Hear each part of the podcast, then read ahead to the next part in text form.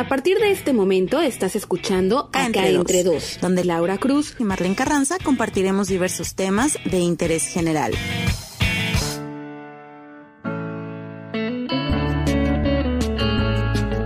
Hola, ¿qué tal? Buen día a todos los que nos escuchan en este podcast llamado Acá entre dos.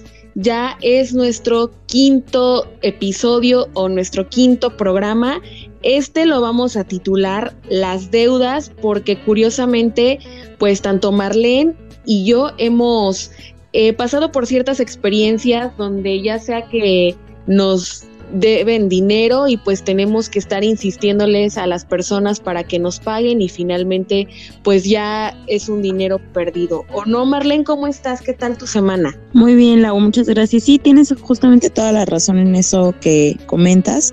Y bueno, Además, también ahorita pensando en lo que estabas diciendo, también me acordé cuando me dices, por ejemplo, de tus postres, bueno, tu, tu comida, la comida que estás haciendo, o los postres que haces, que a veces te los piden, ya no se vendieron y que tú te los tienes que comer, obviamente para no, pues no los vas a tirar, ¿no? Pero eso ya es un dinero perdido, algo que invertimos y que ya no, pues ya no nos redituó. Así es, no es que tenga que ser obligatoriamente que me los coma, pero en este caso cuando, cuando haces comida, pues tienes que venderla el mismo día para poder eh, pues tener tu dinero y sobre todo para que no se eche a perder tu producto. Finalmente es un alimento que lleva una, un, algo que hacer y sobre todo un proceso de higiene y pues si no lo vendes te lo tienes que comer como, como te decía hace, hace algunos días. Pero pues sí, eh, prácticamente me gustaría empezar de lleno eh, este programa, no sin antes recordarles nuestras redes sociales para que nos comenten los episodios anteriores. El de la semana pasada estuvo muy bueno y hubo varios comentarios en, en nuestra página de Facebook que se llama Acá Entre Dos y en Instagram Acá Entre Dos Podcast. Ahí entren, denos un like, escúchenos sobre todo y también comenten pues si ustedes tienen alguna experiencia como la que les vamos a contar este día. ¿Por qué decidimos, Marlene? A ver, háblanos con la verdad, ¿por qué decidimos hacer este podcast el día de hoy? Esta semana la verdad estuvo padre porque hay que contarles que por fin nos vimos con toda la mm. distancia y todas las medidas de higiene necesarias. Nos vimos un ratito, estaba su mamá, su hermana Diana, que también vende postres Laura, Abraham y yo. Estuvimos ahí un ratito platicando y bueno, durante la plática salió la pregunta de qué íbamos a hacer el día de hoy para poder compartir con ustedes. Entonces ya platicando lo de los postres, lo de las ventas que yo hago y todo, pues salió el tema de los deudores. Así es, este tema que la verdad es que yo siento que todos hemos tenido alguna experiencia y queremos hablar a raíz de nuestras propias experiencias, tanto de la, tuya Marlene como de la mía. Y pues como les decía, estoy segura que todas y todos hemos tenido alguna deuda, ya sea que ustedes sean los deudores o que a ustedes les deban. Y lo peor del caso es que, bueno, no sé a ti, pero supongo que sí. Eres a ti a quien te debe y es a la que te da pena irle a cobrar a la gente y esa gente no se atreve ni siquiera a mandarte un mensaje explicándote, oye, es que sabes que no te podía. creo que eso también ya te pasó y muy recientemente, me queda clarísimo. Sí, la verdad es que yo no sé si, bueno, yo creo que a los buenos vendedores, realmente a los buenos vendedores, pues no les pasa, ¿no? No debe darte pena cobrar, al contrario, cuando uno debe, es a quien le debe dar como pena no haber pagado. Claro. Pero eso es un hecho. Exacto, pero muchas veces pasa al revés y no sabemos cómo cobrar para no ser groseros o también para no ser tan insistentes. La verdad es que a mí no me gusta estar em, siendo como que tan insistente, por eso mis, por ejemplo, los productos que vendo normalmente son contra entrega y ya me pagan. Cuando son personas que conozco, amistades y tal, ya sea transferencia o alguna otra, alguna otra forma, ¿no? Y tenemos como un poco más de flexibilidad. Sin embargo, pues siempre es como un riesgo porque aparte ya es, eso ya es tu inversión, o sea, tú ya invertiste en ese producto y muchas veces como compradores no nos ponemos a pensar en la otra parte, en la parte de las personas que están vendiendo, que lo hemos platicado Laura y yo, O sea, si vendemos tampoco es porque no tengamos nada que hacer o porque lo hagamos por hobby, se hace por necesidad. Acabas de tocar un tema muy importante que realmente lo hacemos en este momento y bueno, siempre, ¿no? Por necesidad más que por una hobby, eso ténganlo por seguro. Y no todos tenemos ese chip para ir y cobrar. Mi hermana, por ejemplo, Diana, es muy buena, así como te vende el producto, lo que sea, así te está cobrando, porque ella es de las que no les da pena. A mí, a diferencia de que toda la vida nací prácticamente en una familia que es comerciante, sí me da como más la penita de cobrar y todo, porque yo doy por hecho que si voy a comprar un producto, pues tengo que comprometerme a pagarlo, ¿no? Llámese toppers, maquillaje, ropa, zapatos, productos de limpieza, postre, comida, lo que sea. Si yo lo pido, yo misma debo de decir, a ver, aquí está pagando y dando o dando y pagando. En este caso, muchas veces los amigos son los que más, eh, pues son así como que se les va un poquito la mano y dicen, ah, bueno, ya le pedí el producto, me lo entregan y todo, y no, pues mañana te pago, o te pago en la quincena, o te pago la siguiente semana, o nada más estoy esperando a que me paguen y resulta que nunca te pagan, o ese dinero ya básicamente lo diste por perdido, o en otra de las cosas que fue tu caso, pues mandas el producto, ni siquiera van por él o ni siquiera te lo pagan. Entonces también pues tú estás en la necesidad y en la urgencia de vender tal cosa que, que enviaste o que tienes ahí en stock y que lo estás haciendo para pues para sobrevivir, ¿no es así? Sí, la verdad que buena onda que tu hermana no sea que no le dé pena ir a cobrar, eso creo que está perfecto. Creo que eso sí es como un buen vendedor, ¿no? También hay que ser honestos y pues también hay buenos vendedores y hay quienes estamos aprendiendo, ¿no? Lo que sí es un hecho es que no nos debería dar pena justamente cobrar y eh, bueno, también hay que ponernos a pensar que muchas veces nosotros a lo mejor también hemos eh, tenido alguna deuda, ¿no? Ya sea de ese tipo o alguna otra situación. Y como dices, las amistades a veces somos quienes más nos prestamos ese tipo de cosas por la confianza y luego se nos puede olvidar o cualquier cosa y ya no ya no cumplimos, ¿no? Claro, y fíjate, el costo por cobrar o por de plano perder ese dinero, porque en muchas ocasiones, como es mi caso, eh, pues ya nunca más veo ese dinero de, no de vuelta, porque no es como hacerte un favor, ¿no? Simplemente estás haciendo eh, una, un negocio, ¿no? En este caso, pues en, la mayoría de los casos es que la persona no te vuelve a hablar o ni siquiera este eh, mandarte un mensaje, te elimina, y ya en este caso te elimina de Facebook, te bloquea de WhatsApp, pierdes contacto con esta persona y ya nunca más viste tu dinero. A diferencia del tuyo, bueno, le pudimos dar una solución, ya ves que te, te ayudé y rápido colocamos el producto con alguien que efectivamente este, tanto ella así como, bueno, y es segura mi compra, sí, sí es segura, y pues para ti también es segura mi venta, pues obviamente sí, sí lo tiene que ser, ¿no? Y no hubo mayor problema con esos productos. Pero en mi caso, ¿cuál fue? Oye, estuvimos Lalo y yo en 2017, tres años trabajando sin un salario y prometiéndonos cada quincena que nos iban a pagar. Y la persona que nos contrató, o sea, tú misma te enojabas, pues cómo te enojabas de ver que no nos pagaban y de ver que no teníamos dinero, de que de alguna otra forma hacíamos postres, hacíamos cupcakes, mi mamá nos mandaba hieleras con comida, tú también nos invitabas de vez en cuando los tacos, así para tener que comer, porque este tipo jamás nos pagó un peso partida a la mitad. Y se le moría este la mamá, el hijo en la cárcel, este mil, un mil de historias, ¿no? Y que al final ustedes no eran las únicas personas a las que les debía, porque incluso hasta en Jalapa hicieron manifestaciones y todo, de la misma persona que adeudaba varios salarios de un medio de comunicación y que al mismo tiempo ustedes también. Por ejemplo, ustedes cómo aguantaron tres años y ya sabían que tres Meses, Tres meses. ¿Tres, ¿Tres años con tres meses? No, tres meses nada más. Ajá. Ah, es que al principio dijiste tres años, ¿no? ¿O no? Ah, dije tres años, ay, perdón, eh, fueron tres meses nada más, discúlpenme. Ah, dije, no manches, ¿cómo puede ser que aguantaron tres años y nunca No, tres meses.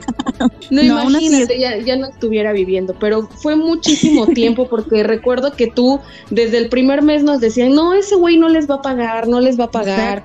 Y éramos los únicos, Lalo y yo, los únicos tontos e ilusos que, creíamos que nos iba, nos iba a pagar, pero realmente era un buen trabajo, era un buen salario en ese momento y que a los dos nos iba a convenir bastante. Y, y ahí estuvimos, o sea, era así como que no, ya seguramente en esta quincena nos va a pagar, seguramente en esta quincena nos va a pagar. ¿Y qué pasó? Esa persona no nos pagó más que en total, creo que como 8 mil pesos, como dos meses después de todo. Primero ya después de que decidimos dejar de, o sea, tomamos la decisión, ¿sabes qué? No, este güey no nos va a pagar. Eh, ya a partir de mañana ya no vamos, ¿no? Nuestro error, ¿cuál fue? Pues obviamente fue un trabajo de palabra, no, no firmamos ningún documento, ningún contrato ni nada. Y en, en, los medios de comunicación sabemos que existe mucho la informalidad. En te contrato, no firmas nada y entonces pues tienes que acceder porque finalmente si no lo hace, si no eh, pues aceptas esa chamba, alguien más va a venir y va a, a, aceptar ese puesto, ¿no? Y ese fue nuestro gran error, el no firmar ningún contrato, todo de palabra, confiamos en esta persona que era muy confiable y a la mera hora no. Cuando estábamos trabajando nos enteramos de muchas cosas más, como tú dices, ya meses después también unos reporteros se le manifestaron por este medio de comunicación en el que fue director algunos meses.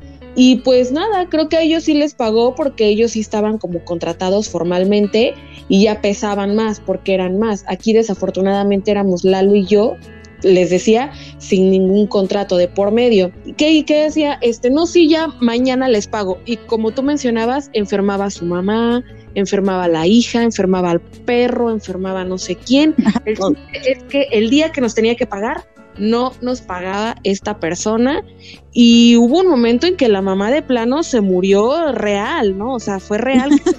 y, y sabes qué después, no sé si te conté, enfermó a la hija, la accidentó así cañón, así es que mi hija eh, se accidentó en Veracruz nadando y que no sé qué.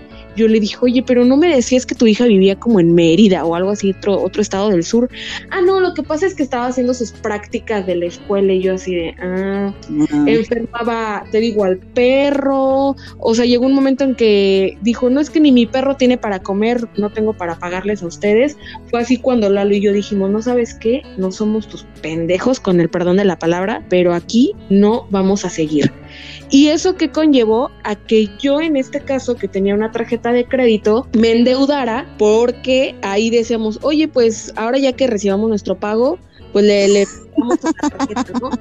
¿Y qué era lo que hacíamos? Comprábamos despensa para tener de comer. Y, la verdad.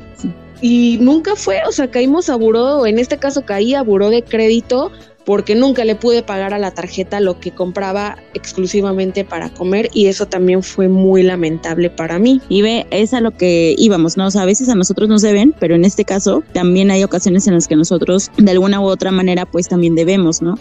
Y tú pues ya quedaste como dices en buro, ya eso es una marquita para ti, entonces ya eso te trae más problemas. Justamente ahorita que me estabas, eh, que nos estabas contando eso de lo del pago de, de Mario Lozano. sí, porque así se llama. Hay que poner nombre. Hay que ponerle nombre porque mucha gente puede caer en, en manos de esta persona y así. En sus garras. Ya los estamos advirtiendo, ¿eh? Queda grabado. Que a los de Cuadratín sí les pagó, que tardó un poquito, pero que sí les pagó. Ya para que puedas descansar tu alma, a ellos sí les pagó. Sí, la verdad es que me, me costó bastante poderme eh, desafanar de esos pensamientos negativos que tenía mi mente en contra de esta persona, que solamente eran pensamientos y ya, pero sí, a ver, tú, tú estabas diciendo el nombre de la persona y vas a decir algo más, te interrumpí. No, que sí, que a los de Cuadratín, eh, después de las manifestaciones que hicieron, a los del medio Cuadratín sí les terminó pagando. Este, algunos todavía les quedó a deber un poquito, pero fue como un poco más comprometido también por las manifestaciones que hicieron, no tanto porque sea buena persona, Mario. Así es, yo ya la verdad es que cuando pasó todo esto, ya no estábamos en Jalapa ni Lalo ni yo. Eso también tiene mucho que ver la decisión de que nos hayamos tenido que desplazar de Jalapa a Chetumal, porque de plano era así como que no, pues aquí ya estamos súper estancados, nos está yendo mal, los medios, pues ahorita hay muy poquita chamba y la poquita que hay es muy mal pagada, entonces si realmente no hubiéramos tenido este bachezote en, en este programa de radio, que, nosotros estuvimos nada más tres meses y en total el programa estuvo seis meses al aire y de ahí ya después me enteré que él había, entre comillas, rentado este espacio en la radiodifusora y finalmente él a la, a la radio no le pagó ni un peso partido por la mitad. Y entonces ya el dueño dijo, ¿sabes qué, Mario? Ya no te voy a tolerar no me traes este convenios, no te no me estás favoreciendo, no me estás pagando, bye.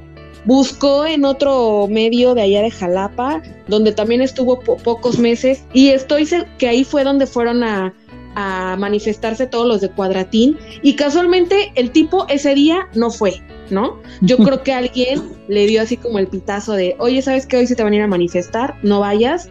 Y pues el tipo ese día no fue, no dio la cara y ya los, los manifestantes pues nada más les tomaron fotos, la nota salió en algunos medios de que les debía y fue así como a ellos les logró pagar, incluso hasta le quitaron la, la dirección o en este caso eh, sí fue la dirección de Cuadratín Veracruz porque finalmente a él lo habían nombrado eh, director de, de Cuadratín Veracruz, pero pues no pudo con ese paquetote y menos con esa reputación que se, que se sigue cargando hoy en día. Me enteré mucho tiempo después, este año, que así como a nosotros nos debe y nos quedó a deber porque ya finalmente ese dinero lo vi por perdido, eh, así le debe a un montonal de gente y a todos con las mismas excusas. Y yo no puedo creer que esta persona hoy en día tenga todavía credibilidad en los medios de comunicación, pero finalmente sigue vigente y sigue estafando a mucha gente.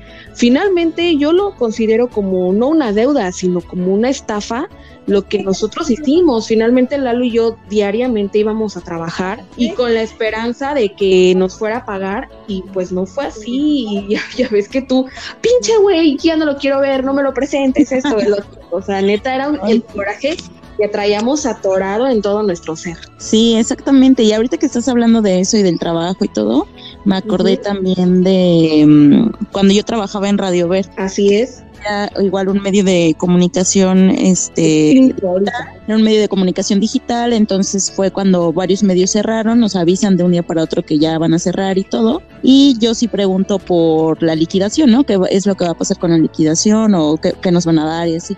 Y tal cual el tipo este me contesta, pues para la liquidación tendríamos que romper una ventana y repartir el fierro de la ventana para cada quien. Entonces, la verdad, su respuesta se me hizo como muy poco empática, aparte como desvergonzado hasta cierto punto, ¿no? Así pues, es. Yo sí acudí a la Secretaría del Trabajo este, para pedir justamente que nos pagaran eso y además nos debían en ese tiempo creo que, no me acuerdo si dos o tres quincenas que también estuvimos trabajando con promesas de pago, pero que nunca llegaban.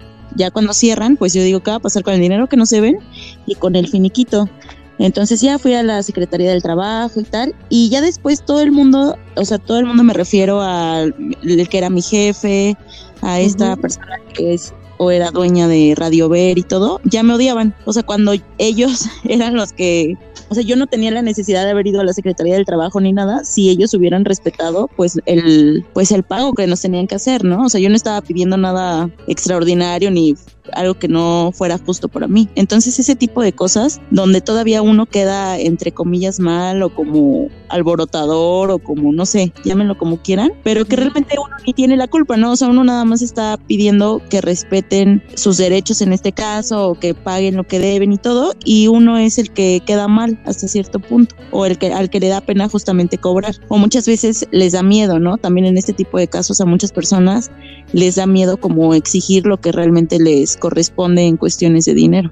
Exacto, en, mi caso fíjate que así me pasa, ¿eh? O sea, hay muchas veces que las personas eh, creen que tú les estás pidiendo un favor cuando no es así, o sea, tú estás haciendo algo, ya sea una venta o un trabajo, y tu trabajo tiene que ser remunerado. Y ya sea que haya un contrato de por medio o una palabra, pero tienes que cumplirlo, o por lo menos en mi caso es lo que yo haría. Y recuerdo que esa vez, creo que ya hasta te andaban ahí hablando mal de ti, te estaban como casi desacreditando, lo cual se, me hace, se me hizo muy mala leche, porque finalmente al final del día tú estabas exigiendo algo que era justo por lo que ya trabajaste.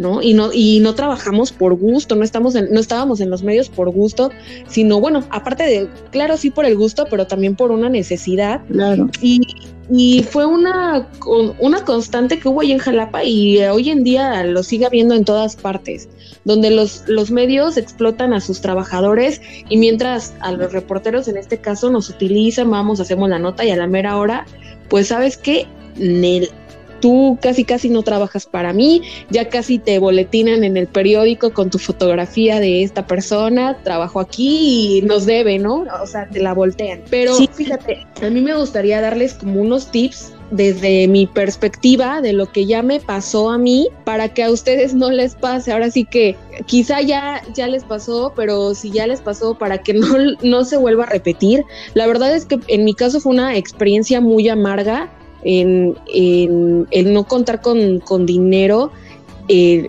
por tres meses, en no haberme pagado, fue algo que tardé muchísimo en superar. Anímicamente me botó mucho a la cama, me, también me costó el enojarme con Lalo, estuvimos al borde casi de terminar, de yo dejar todo en ese momento, de casi casi botar mis cosas a la calle y decir, sabes que ahí te ves, eh, yo me regreso a Poza Rica, el también enojarme a veces con mi mamá, porque mi mamá me decía, ¿sabes qué, Laura? Ese tipo no te va a pagar, sálganse de ahí. Y no fue hasta que, pues a las 500, entre tus regaños, entre los de mi mamá, entre regaños de más amigos, fue que Lalo y yo reaccionamos y dijimos, ¿sabes qué? Tienen razón, este güey no nos va a pagar, vámonos de aquí. Acá entre dos. A mí me costó muchísimo trabajo superar todo esto, pero finalmente, lo logré yéndome de Jalapa, aunque no quería, pero fue casi casi obligado. Estoy segura que tú también nos vas a compartir tus tips para que no nos pase lo mismo de esta ocasión, porque cada, cada cosa es una anécdota y es una experiencia para, para aprender a no volver a cometer el mismo error.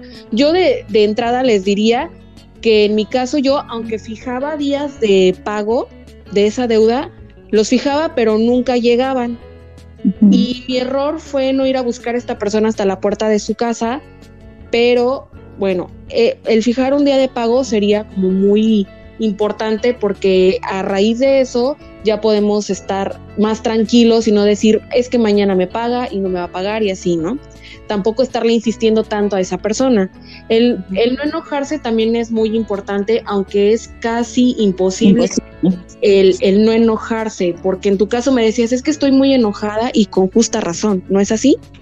Sí, eh, buen tip el que dices de no enojarse no, o sea, no ganas nada, ¿no? Con esa parte, mejor buscar soluciones como, por ejemplo, en el caso de que no sea comida, es como muchísimo más fácil poder ofertarlo y no tener esa prisa, entre comillas, porque a lo mejor la prisa la tienes para pagar tu inversión o alguna otra situación, que era lo que me, me pasaba a mí.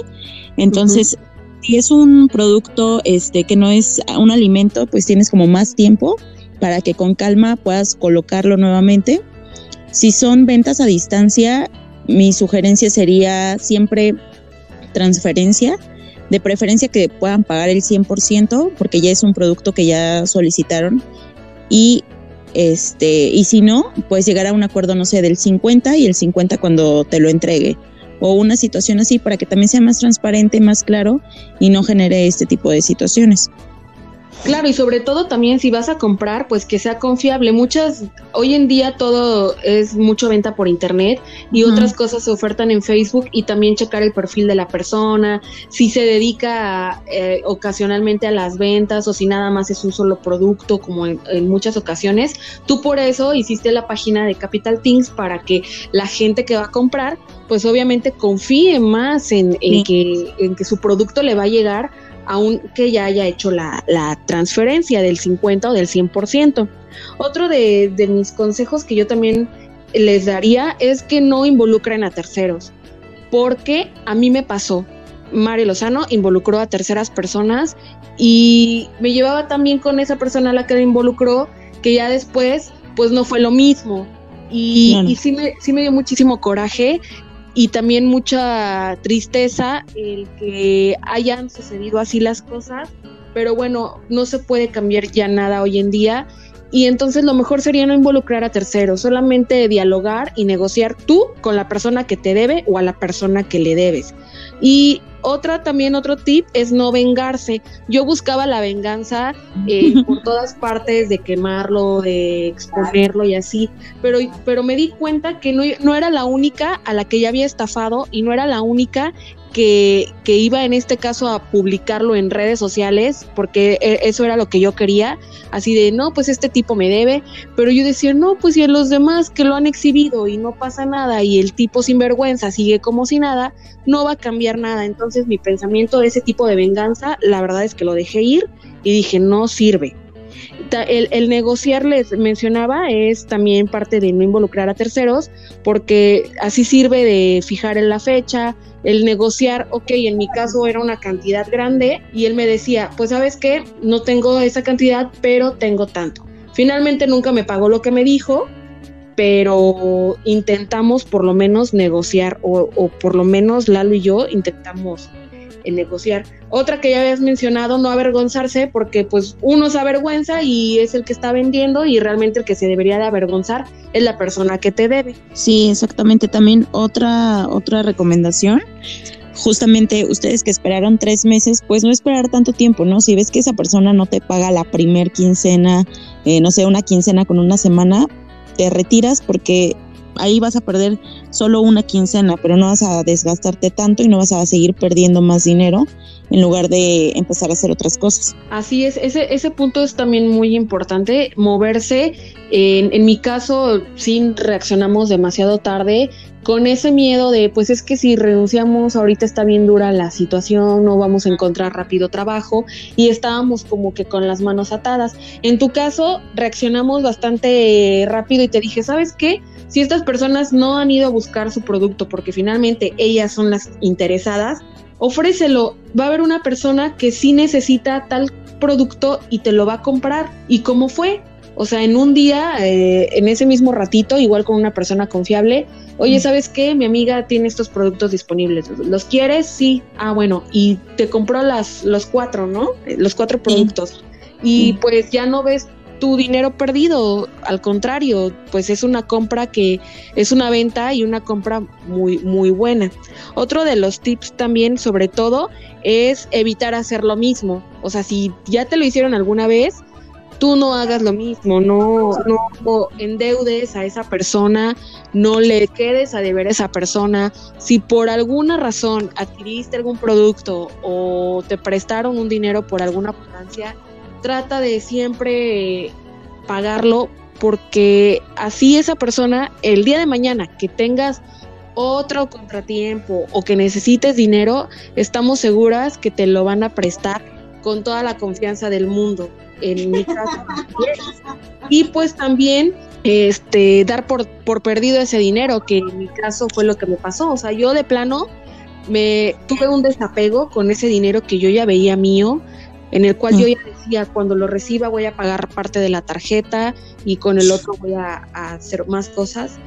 Fue un momento en que yo decía, no, es que es mi dinero, pero o sea, yo me montaba así casi casi en mi burro de, es mi dinero, yo lo quiero, tas, tas, y ya me, me tuve que desapegar, ¿no? O sea, me desapegué de ese dinero que nunca fue, que en teoría nunca fue mío, que nunca lo vi, y ¿qué hice? Pues sabes qué, ya, pasó, ya ese dinero no, no lo voy a ver nunca, lo di por perdido. Y entonces solamente cuando superé o cuando, cuando me di cuenta que esa persona nunca nos iba a pagar fue cuando realmente superé todo este trance muy emocional y muy lamentable en, en mi caso y no sé pues qué otro tip nos quieras compartir que te haya pasado. ¿Qué otro tip que no, este las entregas, que la venta sea este contraentrega la paga, perdón, se entrega porque pues es muchísimo más fácil. De igual forma, no sé, tener un plumón para identificar billetes falsos, muchas veces te pagan con 500 pesos, pero son falsos desafortunadamente. Lo que nos ha pasado mucho ahora que estamos haciendo entregas a domicilio es que nos piden, no sé, por ejemplo, 12, 12 eh, Lysol. Queremos te voy a pagar en efectivo. Ah, ok. Ya estamos por llegar a la casa y nos llaman y es así de, no, ¿sabes qué? Tuve que salir, pero están mis suegros. Ellos van a recibir, yo te deposito. Entonces, la verdad, ese tipo de cosas no las hemos aceptado porque sabemos a qué... ¿A qué se van a enfrentar? ¿A qué se van a enfrentar? ¿A qué nos vamos a enfrentar? Exactamente. Eh, y también la gente que nos ha pedido como más de 12, siempre nos queda mal. O nos da la ubicación y nunca llegan, o este, nos salen con que van a hacer transferencia. Pero también mucho cuidado porque recuerden que hay transferencias, no sé cómo lo hagan, pero quedan como... Al parecer sí está tu pago, pero si al otro día lo consultas, ya no hay nada. No sé la verdad cómo hagan eso, pero lo pueden hacer en Oxxo o en o por transferencia de celular. Y al siguiente ya no está tu dinero, entonces también hay que tener mucho cuidado con eso, por eso nosotros preferimos siempre contraentrega. Claro, sí, e, ese, ese es un buen punto, porque retrocediendo a, a lo mismo, esta persona que nos debía nuestro salario, ¿qué fue lo que hizo un día? Después de estarlo friegue y friegue, oye, ya nos vas a pagar, ya nos vas a pagar, me dice, te acabo de hacer una transferencia, no recuerdo si eran 14 mil o 16 mil pesos. Era tan solo una parte de lo que a mí me debía. Imagínense cuánto nos debía en total a Lalo y a mí. Entonces yo checo, eh, no, en ese entonces no tenía la aplicación, pero él me manda la captura de pantalla donde dice, mira, eh, ya te acabo de hacer la transferencia, nada más que es como, como es mucho dinero y ya es tarde, no se te va a ver reflejado hasta el día de mañana, pero mañana mismo consúltalo y ya vas a tener ahí tu dinero. Entonces, pues Lalo y yo ese día como que dormimos tranquilos porque dijimos, no inventes y nos depositó un buen de lana, ¿no? Al otro día checamos y nada. Y le dije a esta persona, oye, eh, ¿qué pasó? No, no, no, no se me ve reflejado el dinero. No, pues no sé qué es lo que esté pasando. Creo que eh, la, la, eh, la aplicación está fallando. Yo hablé al banco di el número de referencia que me venía ahí en la captura de pantalla y me dice la persona, lo que pasa es que eh, sí hubo una transferencia, pero fue como cancelada. O sea, el tipo se atrevió a depositarnos o hacernos la transferencia, pero con la misma como que la canceló. No sé si me entiendas. Y entonces ya obviamente el dinero no se vio reflejado en la cuenta ni en la de Lalo ni en la mía. Y eso fue lo que realmente nos encendió muchísimo. Y hay que, como tú dices, que sea contracorriente porque si no, a la mera hora haces el coraje, ya te anda dando el torzón, como decimos, y, y, lo peor es que muchas veces, en este caso, si tú hubieras dejado esos productos en la casa, ¿con qué cara o con qué argumento vas a ir a cobrar? Te cierran la puerta o te echan la patrulla, así de no, pues estos vienen a interrumpir o a, hacer escándalo en mi negocio y cómo comprueban o cómo compruebas que te deben. ¿no? Sí, te decía exactamente también lo que le ha pasado a tu mamá, o bueno, realmente a todo el mundo nos ha pasado, que me explicabas, ¿no? Que tu mamá mandó también así como la forma de pago y, y tal, y pues nada, no le, no le pagaron. Entonces sí es algo como constante a lo mejor para las personas que vendemos, pero hay que tratar de pagar y también tomen estas recomendaciones para que no les suceda o como decía Laura, si ya en algún momento les pasó, pues que se cuiden de algunas otras formas que también les puedan deber y que nos comenten Lau qué es lo que les ha pasado o qué tips darían ellos para que no les pase o qué experiencias ya han tenido. Así es, ya prácticamente estamos llegando a la recta final de este programa. Sí. Recuerden que pues este podcast y estos programas son es un ejercicio de desahogo tanto de Marlene como mío, pero que también nos gustaría que ustedes se involucren a través de nuestras redes sociales y nos compartan todas sus experiencias que a lo mejor nosotras no hemos eh, tomado en cuenta en esta ocasión, pero que nos van a servir mucho para que en próximas ocasiones quienes nos adeudan nos paguen porque nos paguen. Entonces, pues básicamente esto es todo. Nos escuchamos en la próxima semana en otro episodio más llamado Acá entre dos. Mar, que estés muy bien. Igualmente, Lau, disfruta tu mamá. Gracias, bye.